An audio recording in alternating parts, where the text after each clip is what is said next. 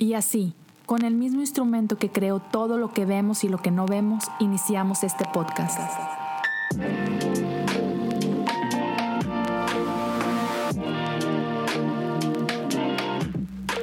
Bienvenidos a Cosas Comunes.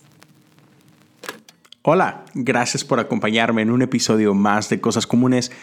El día de hoy estamos de manteles largos, porque no solamente estamos en el episodio 224, que, ok, chido, pero esta semana Cosas Comunes está celebrando tres años. Un 8 de marzo del año 2019 comencé esta aventura que jamás, en serio, se los prometo, jamás me hubiera imaginado que tres años después, 224 episodios después y algunos otros podcasts, aquí seguiría. Entonces, ya, contento, contento, emocionado por ese tiempo y súper agradecido por ti agradecido por tu apoyo, agradecido con todos aquellos que han estado aquí desde el principio, agradecido con aquellos que se han ido agregando con el paso del tiempo y ya no tengo palabras suficientes para decir gracias por formar parte de esto, gracias por tus palabras de ánimo, gracias por tus mensajes, gracias por compartir, gracias por estar aquí. Entonces, si estás escuchando esto en Spotify o en Apple Podcasts, ah, te invito a que le des follow al podcast. Ah, por ahí si les puedes dejar algunas estrellas, lo que tú consideres, te lo agradecería. Y si puedes dejar un review en Apple Podcasts, sería fantástico. Estas cosas ayudan a que otros puedan conocer de lo que estamos haciendo aquí. También, si puedes ayudarme a compartirlo en tus redes sociales, eso es buenísimo. Si estás viendo en YouTube, gracias.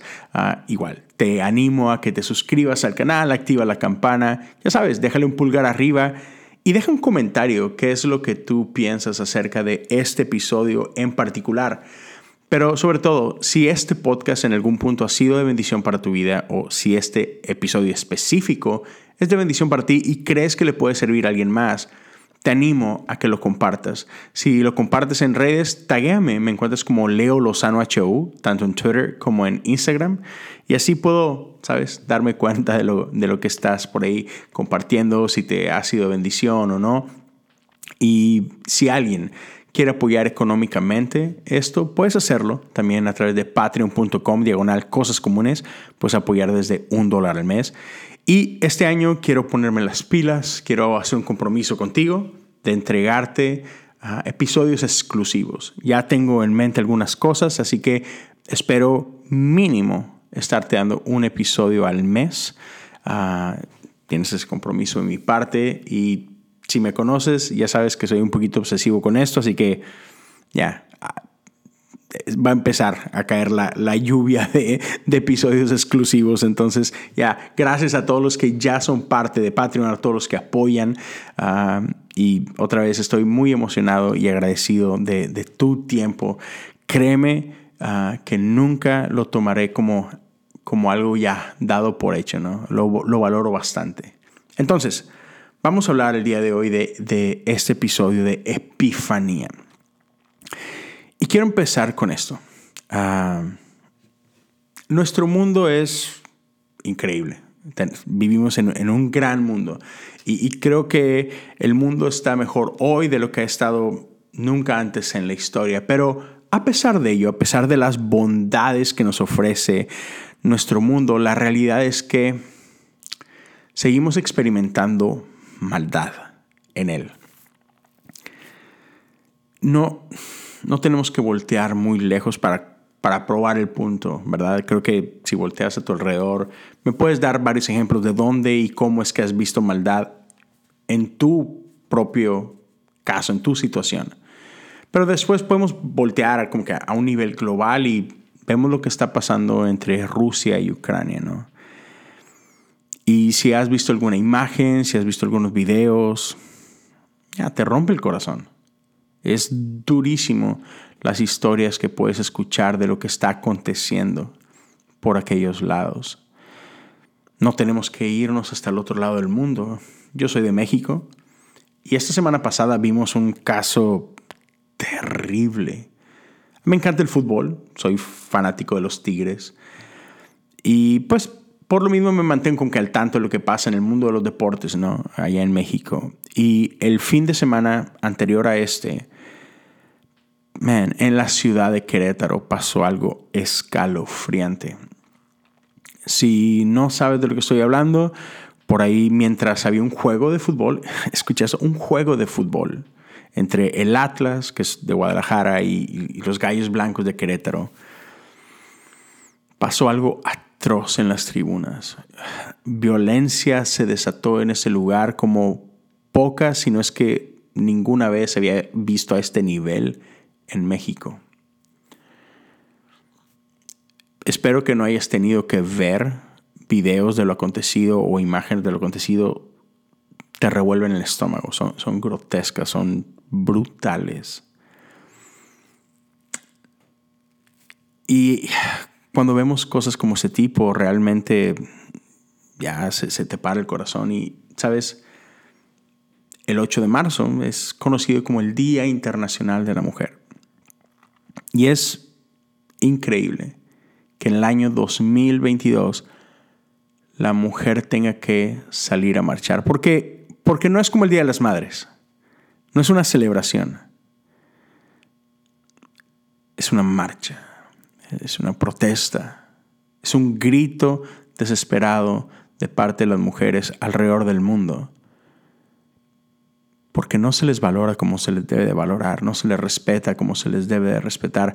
Es increíble que todavía a estas alturas mujeres tengan que salir a la calle a decir, ya basta, suficiente de esto.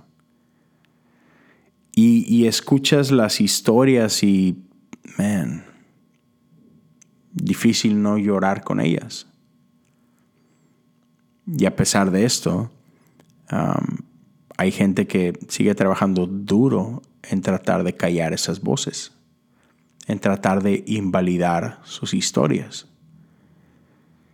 Y ya, mujeres, en lo que valga, perdón. No entiendo, o si soy honesto, no entiendo lo que vives y lo que has vivido y lo que todavía tendrás que vivir. Pero sé que eso no es lo que Dios ha soñado para ustedes.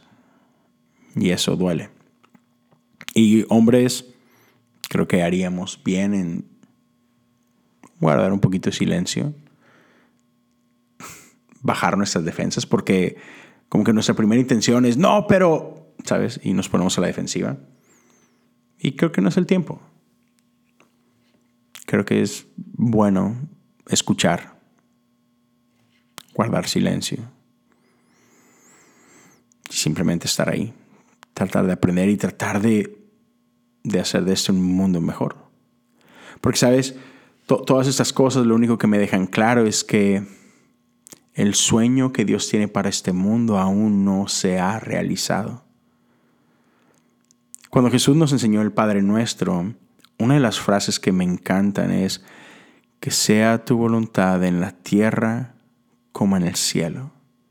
Y creo que ese es un anhelo de nosotros los cristianos, ¿no? Que el cielo invada la tierra. Pero si somos honestos y si somos realistas, creo que debemos de reconocer que siempre va a haber una brecha entre el sueño de Dios para esta tierra y, y la realidad. Pero la misión de la iglesia es cerrar esa brecha.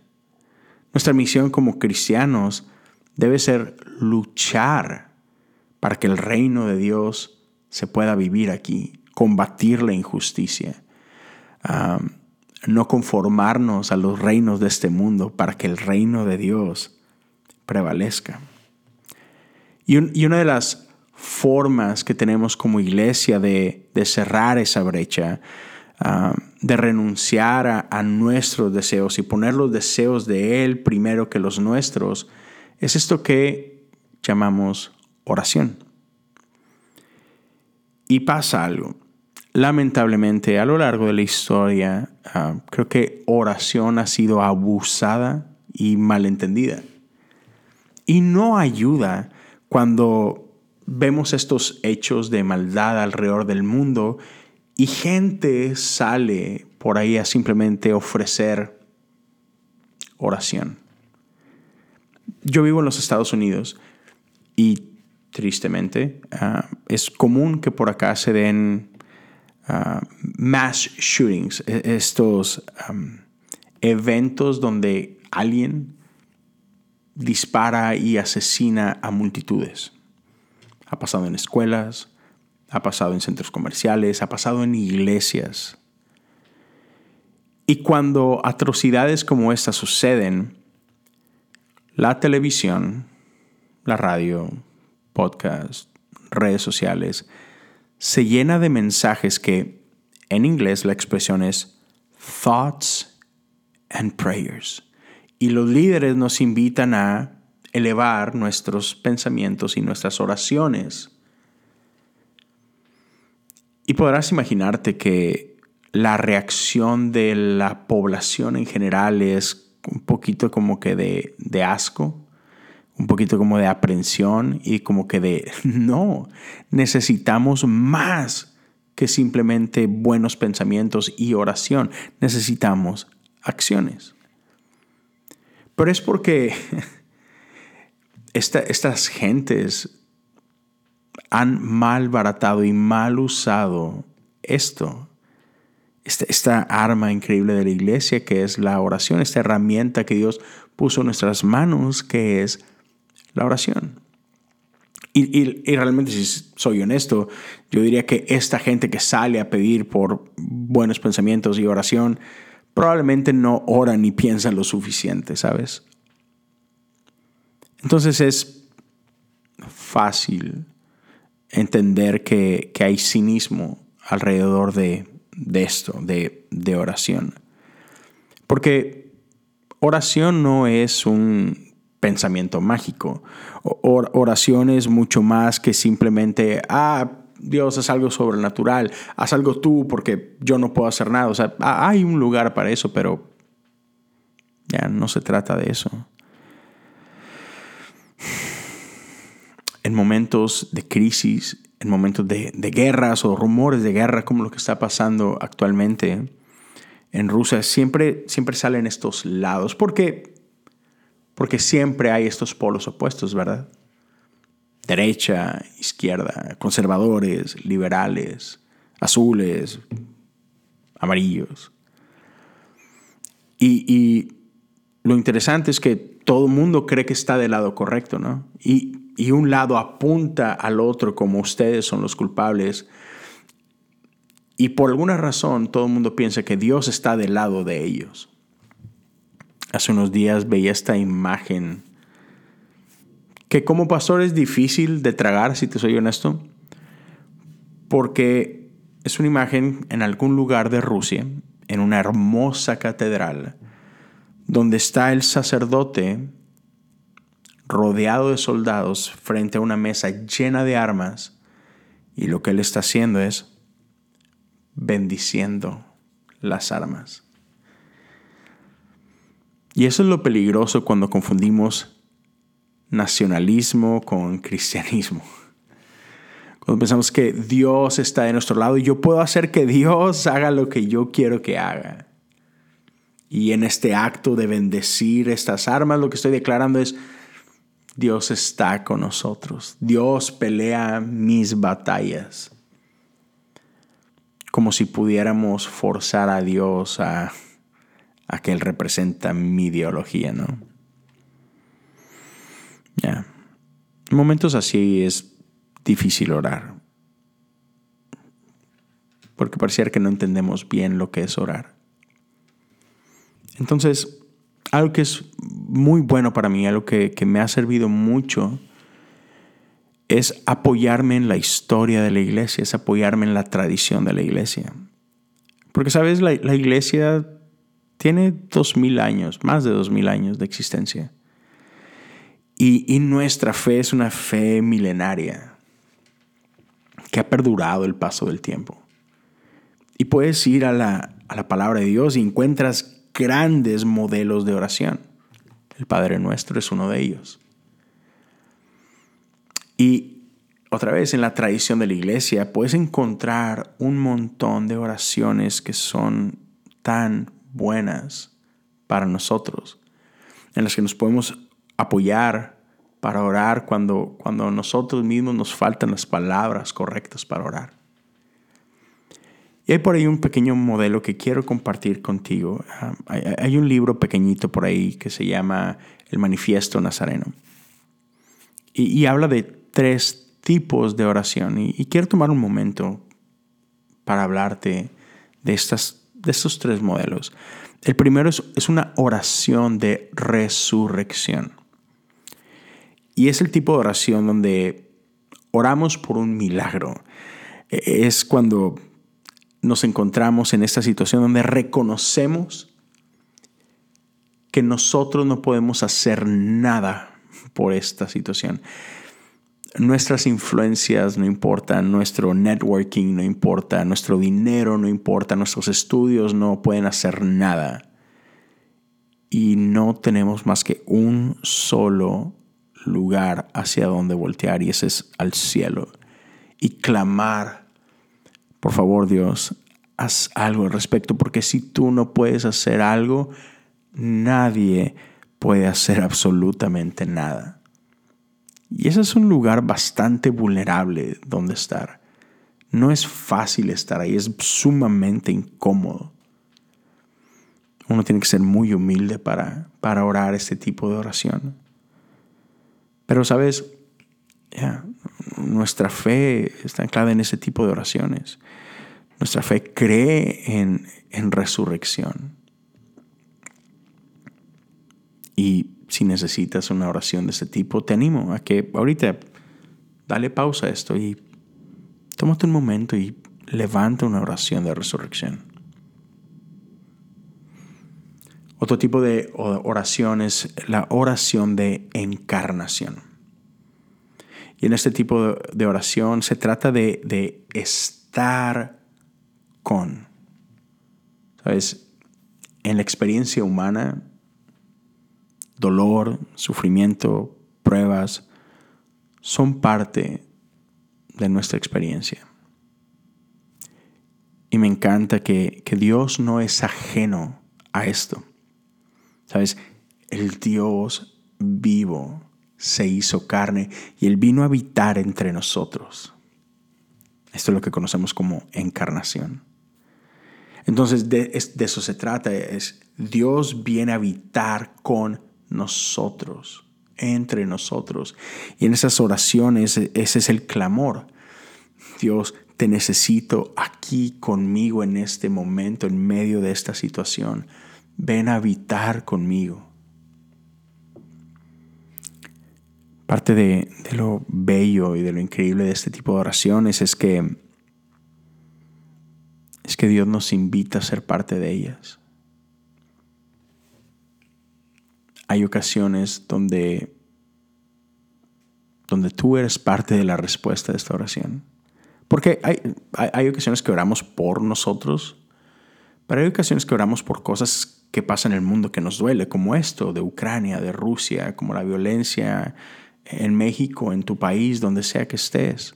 Hay veces que estás orando por algún amigo, por alguna necesidad de un familiar y, y le pedimos a Dios que sea parte de esto y Dios dice, vamos a hacer algo al respecto. Porque Dios nos invita a colaborar con Él. Dios nos invita a participar de lo que Él está haciendo en medio de nosotros. Entonces a veces estas oraciones terminan con un, ya, Dios invitándote a ti a estar con ellos, como Él está con nosotros. igual, si necesitas en este momento orar por algo así, solo pausa esto un momento y ora. El, último tipo de oración que quiero compartir contigo es algo que conocemos como una oración de transfiguración. En esta oración le pedimos a Dios por una revelación de su presencia, por una epifanía. Queremos ver lo que, nos, lo que nuestros ojos naturales no pueden ver.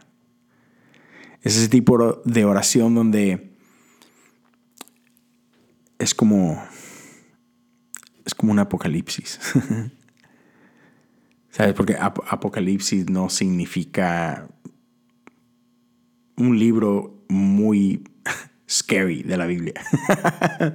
no, no, no. Apocalipsis significa revelación. Y queremos ver a, a Dios en medio de esto. Queremos ver lo que nosotros no podemos ver. Entonces, como un pequeño resumen, una oración de resurrección desafía lo que sabemos, lo que entendemos, lo que creemos del mundo y nos invita a confiar en Dios con, con valentía.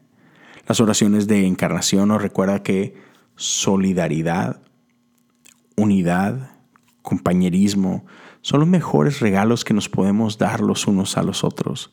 Eh, es, es confiar que, que juntos podemos ver la mejor versión de nosotros mismos, que unidad nos permite ver la naturaleza de Dios en nosotros y que, y que esta unidad nos puede llevar a construir y, no a destruir. Las oraciones de, transfiguración um, nos, nos, invitan, nos invitan a, pedir a Dios de, en medio de esta prueba, en medio de esta situación complicada donde pareciera que no hay nada bueno, revélate tú en medio de esto. Déjame ver lo que estás haciendo, Señor. Que este momento, que este momento se convierta en, un antes y un después, que este momento se convierta en un icono de, de mi fe donde yo pueda siempre regresar a este momento de mi historia y decir, Dios estuvo conmigo.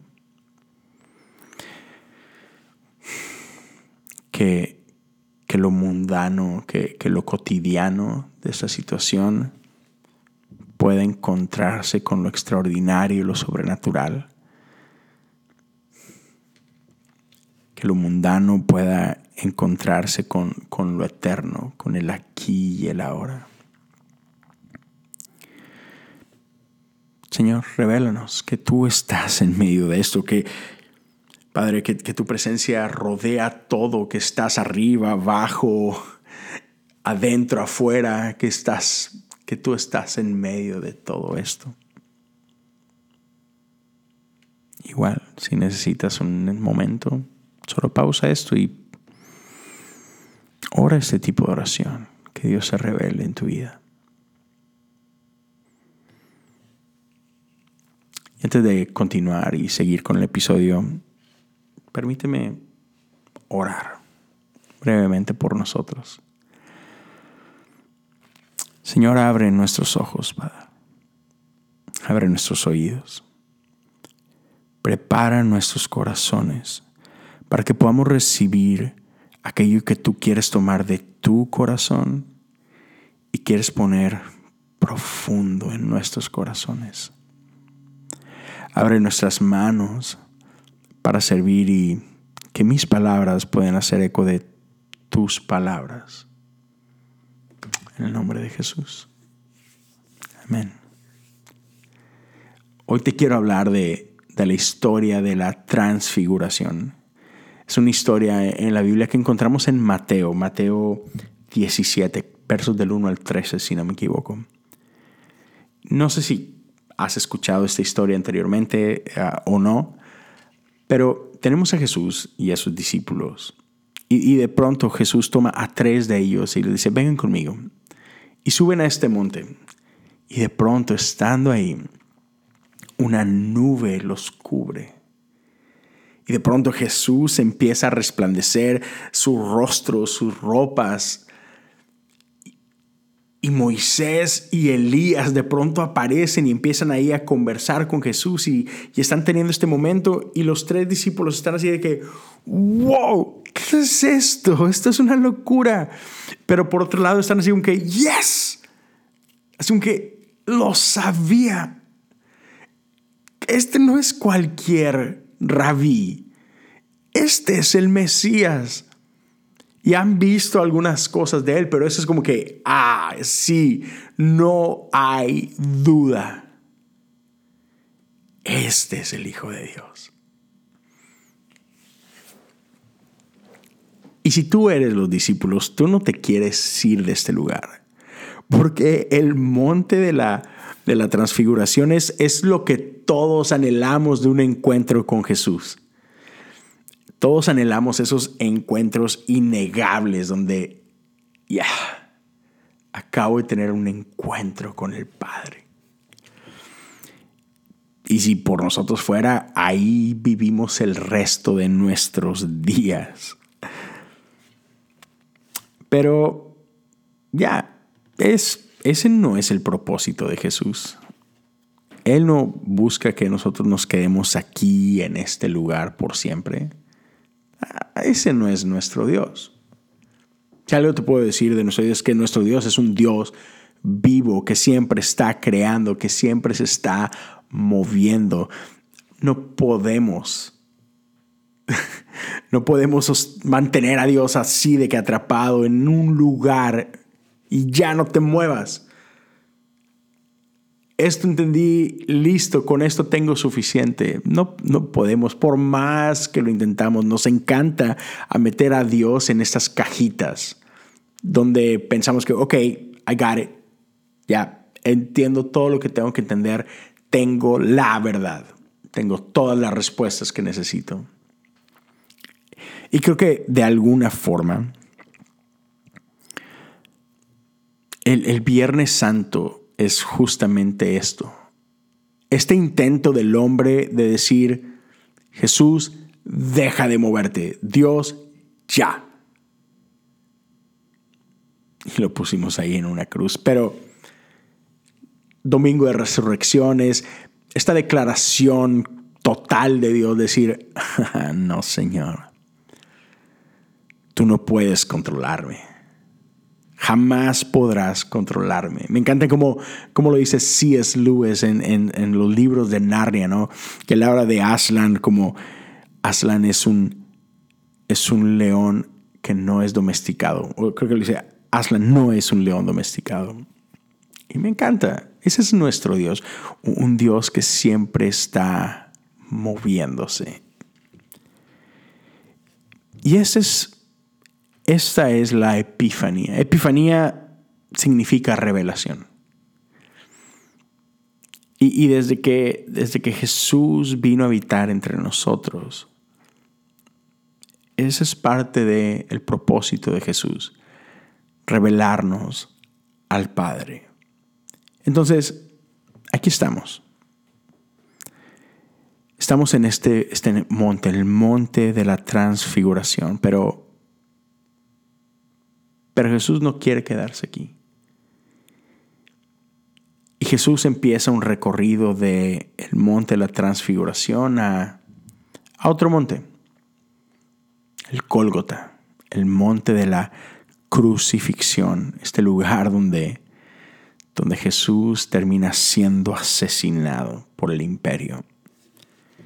Entonces, por los siguientes minutos, y créeme, ya estamos por terminar, pero quiero tomarme unos minutos aquí y, te voy a invitar a que hagas esto conmigo.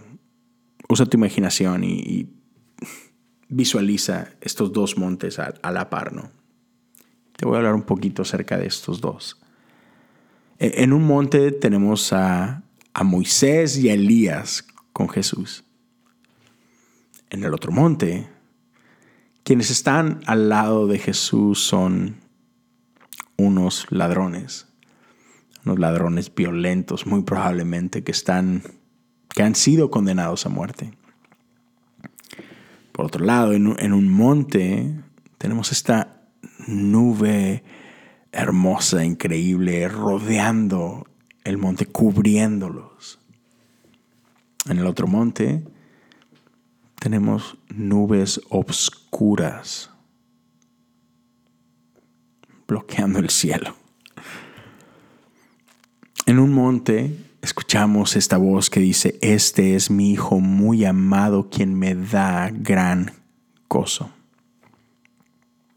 En el otro monte es un centurión romano quien dice, verdaderamente este era el Hijo de Dios. En un monte, las ropas de Jesús resplandecen. en el otro monte, Jesús está desnudo y humillado. Y soldados están repartiéndose sus ropas como si fuera un juego. Esos son los dos montes. Y te invito a que medites conmigo un momento. ¿Cuál es el monte de gloria y cuál es el monte de la vergüenza? Porque a todos nos encanta el primer monte, el monte de la transfiguración, porque ahí está el Jesús que todos queremos ver, ese es el Jesús que quiero seguir. El otro monte solo nos inspira un poco de lástima y nos hace decir, qué tragedia. Pero creo que hay poquito más por acá. Te voy a invitar a que hagas algo, si, si puedes. Ve a Google y busca estas dos cosas, ¿ok? Ponle icono de la transfiguración y busca y checa las imágenes que te va a arrojar. Por otro lado, pon icono del Viernes Santo y checa esas imágenes. Icono e, es un, es un estilo de arte asociado con la iglesia ortodoxa. Es un tipo de pinturas muy particulares. Entonces vas a ver esas dos pinturas. Y, vas a ver algunas similitudes. Porque eso es lo, lo loco. Que esos dos montes que parecen tan diferentes, que parecieran incluso opuestos, la realidad es que tienen muchas cosas en común. Hmm. Ya. ¿Cuál de estos es verdaderamente el monte de gloria? Porque es normal ver el primer monte, el monte de la transfiguración y decir, ah, Jesús es Dios. Y, en el otro monte decir, ah, ah, veo la humanidad de Jesús. Pero, ¿sabes? Jesús no se conforma con nuestras descripciones y, no, no, nos permite meterlo en estas cajitas teológicas donde todo tiene sentido. Pero nos perdemos del misterio que es Jesús.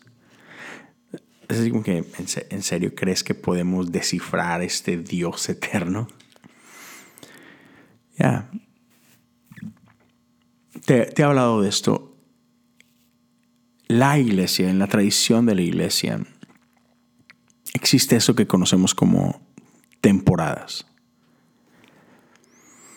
En el calendario de la iglesia tenemos varias temporadas que, ¿sabes?, pasan a lo largo del año. La primera siendo Adviento, la primera temporada. Es esta temporada que nos lleva a Navidad y después tenemos la temporada de Navidad, 12 días increíbles. Y después de Navidad viene el tiempo de Epifanía, que es este tiempo de revelación, donde empezamos a descubrir quién es este niño, quién es este hombre. Y después de Epifanía viene Pentecostés. Pero ahorita en, este tiempo, en Epifanía, la culminación Epifanía es este monte, el monte de la transfiguración. Otra vez es, Dios está revelando a nosotros. Hace algún, algunos meses, una ocasión, mi, pastor César me, me, hizo esta pregunta, ¿qué es teología? Y, pues yo le respondí como que pues es el estudio de Dios. Así es simple, ¿no? Es es, lo que nosotros entendemos de Dios. y me encanta cuando, cuando hace esto, siempre me reta y yo digo, ok, ¿por qué no lo intentas una vez más? Porque pasa esto. Creo que muchas veces nos perdemos de, de Dios porque nos enfocamos demasiado en nosotros mismos. Si somos sinceros, nosotros no podemos entender a Dios. Si fuera por nosotros mismos, por nuestras propias fuerzas, por nuestra capacidad, ¿qué vamos a entender de Dios? Sino es que Dios se revela a nosotros. Y esto que, que decimos teología es en nosotros lidiando con esta revelación de Dios, ¿no? Así que en este libro está lleno de esto. Jesús luchó con gente que creía entender a Dios, pero que no podía estar más lejos de la verdad que, esto.